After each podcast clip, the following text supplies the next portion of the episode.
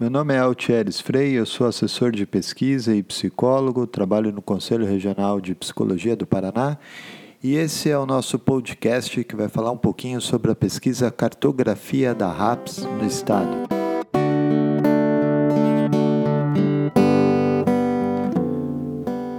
Bom, a RAPS é a Rede de Atenção Psicossocial instituída a partir de 2011 nos dizeres do Ministério da Saúde, a Política Nacional de Saúde Mental, Álcool e Outras Drogas é orientada pelas diretrizes da Reforma Psiquiátrica e da Lei nº 10.216, que visam a superação do modelo asilar e a garantia dos direitos de cidadania da pessoa com transtorno mental.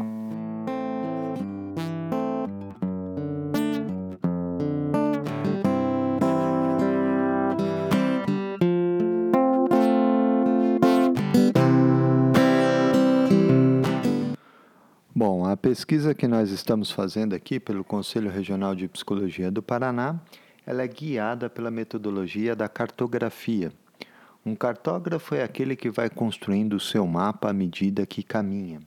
Mais importante do que só trazer dados objetivos é, da implantação da RAPS, números de serviços, número de atendimentos, esse tipo de informações mais, mais técnicas, nos interessa trazer um pouquinho essa percepção, portanto, é uma percepção também subjetiva, evidentemente, é, de como está a implantação da RAPS no Estado. Bom, eu bati um papo com a nossa colega, a psicóloga e conselheira Semiramis Vedovato, sobre os marcos legais, sobre a história da RAPS, é, para trazer um pouquinho mais de elementos aqui para esse nosso programa.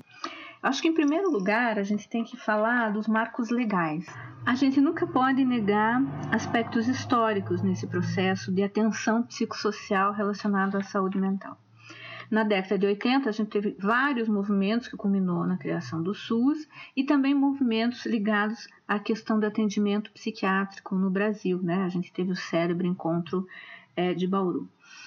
E então, a partir da lei que a gente chama Paulo Delgado, a 10.216, que foi sancionada em 2001, que institui um novo modelo de tratamento aos transtornos mentais. Esse novo modelo é um modelo extra-hospitalar. Né? Então, se criam outras estruturas além dos hospitais para atendimento das demandas relacionadas à saúde mental. Aí, em 2011, a gente tem dois, duas questões importantes, duas, uh, dois decretos e portarias importantes para registrar, que é o Decreto-Lei 7.508, que regulamentou, então, a Lei 8080, a Lei do SUS, estabeleceu o Pacto Interfederativo, as ações de planejamento em saúde e as questões do, do trabalho em território e também as questões relacionadas à rede de atenção. E, no mesmo ano, para complementar a 7.508, a gente tem a portaria 3.088 também de 2011, que estabelece então o que é a rede de atenção psicossocial para atendimento à pessoa com sofrimento ou transtorno mental, com pessoas que têm problemas relacionados a questões ao uso, abuso, dependência de álcool e outras drogas.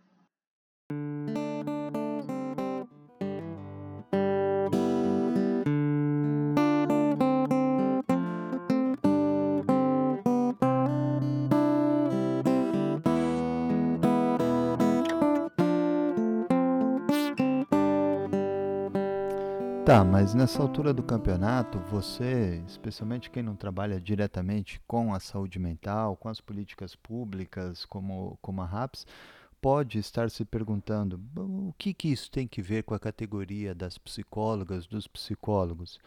Eu bati um papo sobre isso com nosso assessor de políticas públicas, César Rosário Fernandes, e ele trouxe algumas considerações muito pertinentes. Então, Charles, obrigado pelo convite. É, eu acho que a gente, enquanto psicólogo, psicóloga, é, tem que estar sempre pensando nos modelos de cuidado, de assistência, as tecnologias que a gente empreende é, no exercício da nossa profissão. Né? Não existe nenhum tipo de, de exercício profissional neutro que não seja imbuído de um lugar, da onde você fala, onde você, é, como você se coloca, enfim, no, na assistência às pessoas, na forma de cuidado que você pratica. É, e nos afetos que te mobilizam também, que te, que, que te mobilizam a fazer determinadas práticas em detrimento de outras. Então dá para falar sobre o projeto ético da profissão envolvido nesse debate, né? É, a categoria profissional de psicólogos ela está relacionada fundamentalmente a um projeto ético de profissão, né? Que, que é, enfim, de utilizar a, a, a psicologia como um instrumento para a superação de, de sofrimentos, de, de opressões, de violência. E isso não é uma defesa que a gente faz só aqui no Conselho Regional de Psicologia do Paraná, mas é um projeto que está é, sintetizado no nosso Código de Ética Profissional. Então, desde os nossos princípios fundamentais do Código de Ética, é, que, que, que, apontam que a, que a, que, a, categoria deve exercer sua prática profissional mirando a Declaração é, Universal dos Direitos Humanos, é, isso já dá conta de um projeto ético de promoção de cidadania, de promoção de dignidade. Então, nesse sentido, é importante que a categoria faça defesa é, da RAPS, faça defesa desse outro modelo antimanicomial. Né? Os avanços aconteceram, mas há, há muitos retrocessos também em curso. É importante que a categoria compreenda a importância do investimento público em saúde, em educação, em política de assistência, né, nas políticas sociais de forma geral, e se posicione é, pela ampliação dos, dos investimentos nessas, nessas áreas. E é também importante que psicólogos e psicólogas compreendam que, mesmo que não trabalhem com as políticas públicas de saúde diretamente, vivem na prática, no cotidiano do seu exercício profissional, os rebatimentos da ausência ou da diminuição da política de saúde mental pública.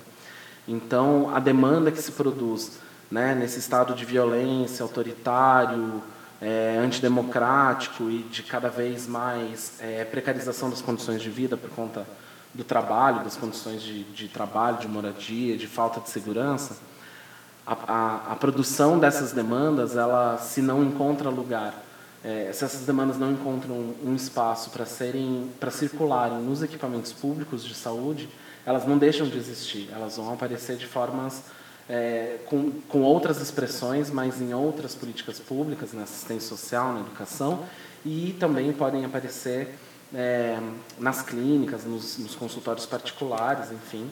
E é importante que a categoria de conjunto entenda que a defesa de é, políticas públicas não se refere só aos direitos das pessoas que que necessitam mais é, primordialmente dessas políticas públicas, mas do contexto geral de uma sociedade que visa reduzir as suas desigualdades, as suas diferenças, os seus processos de violência e de, de opressão é, que são tão hoje tão estruturais, tão fundantes da nossa sociedade, mas que precisam ser superados.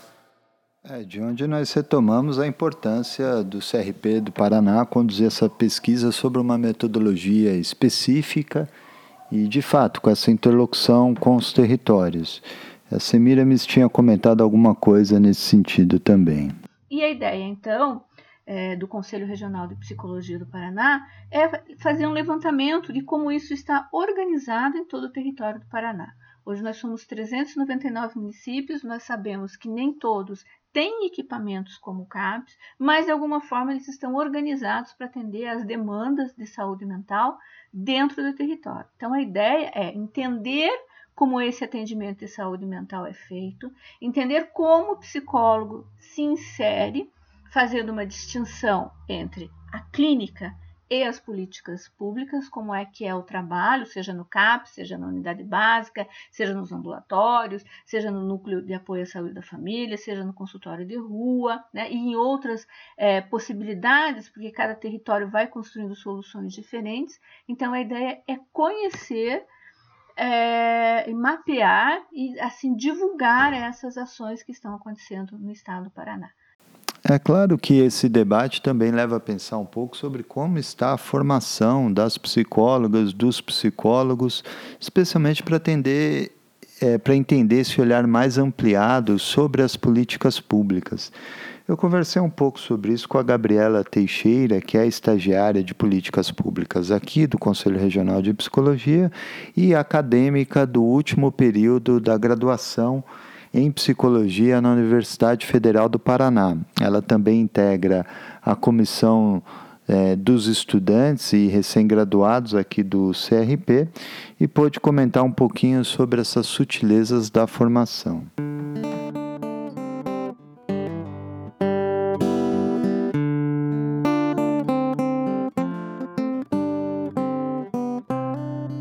Me ocorre perguntar, Gabi, é, como que é essa discussão sobre a RAPS na graduação, né? Qual que é a proximidade que você e seus colegas têm com o tema? Como que esse debate atravessa a graduação? Isso pensando que vocês estão numa condição que, se a gente for comparar, é relativamente privilegiada por estudarem em uma universidade pública, onde espera-se que tanto o campo de estágio quanto a interlocução com a defesa de políticas públicas seja, às vezes, né, não é uma garantia, mas seja mais enfática do que muitos colegas que estudam em universidades privadas que às vezes não têm tanto acesso a esse debate, né?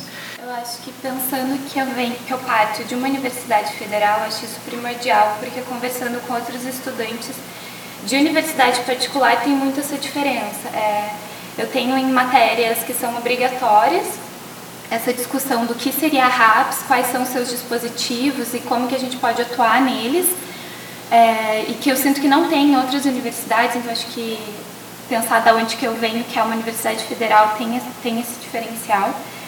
Só que pensando que essa discussão é de uma rede de atenção que não é concreta, não tem um espaço, é uma rede entre serviços dispositivos, a discussão fica muito no campo teórico. Então, é, a gente tem acesso a essa discussão, esse debate, a gente tem acesso a pensar os dispositivos, mas é muito difícil compreender é, como eles estão se articulando entre si e como que é a atuação prática disso, porque não tem esse contato tão prático, pensando que eu estou agora no quarto ano, né?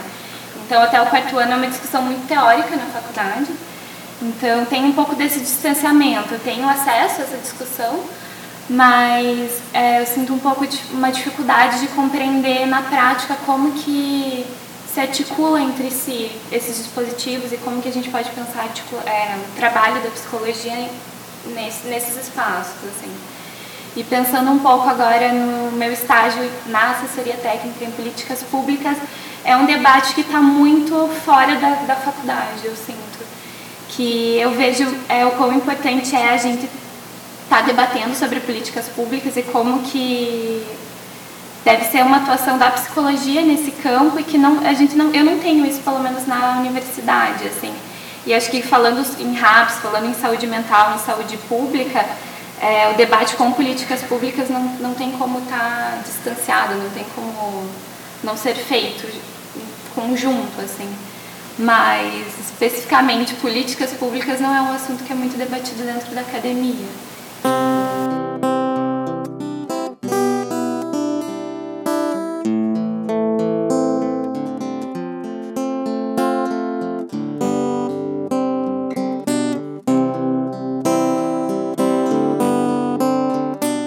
Tá aí, gente. Esse foi nosso primeiro podcast, Cartografias da RAPS, que integra os outros podcasts do Conselho Regional de Psicologia que serão produzidos no canal PodPsi. É, esperamos que tenha sido importante para entender um pouquinho a, a relevância da, da reforma psiquiátrica, da rede de atenção psicossocial no manejo ético da psicologia enquanto ciência, enquanto profissão, mas também enquanto forma de zelar por esse projeto de sociedade aí que pretendemos construir, mesmo que a, a duras penas.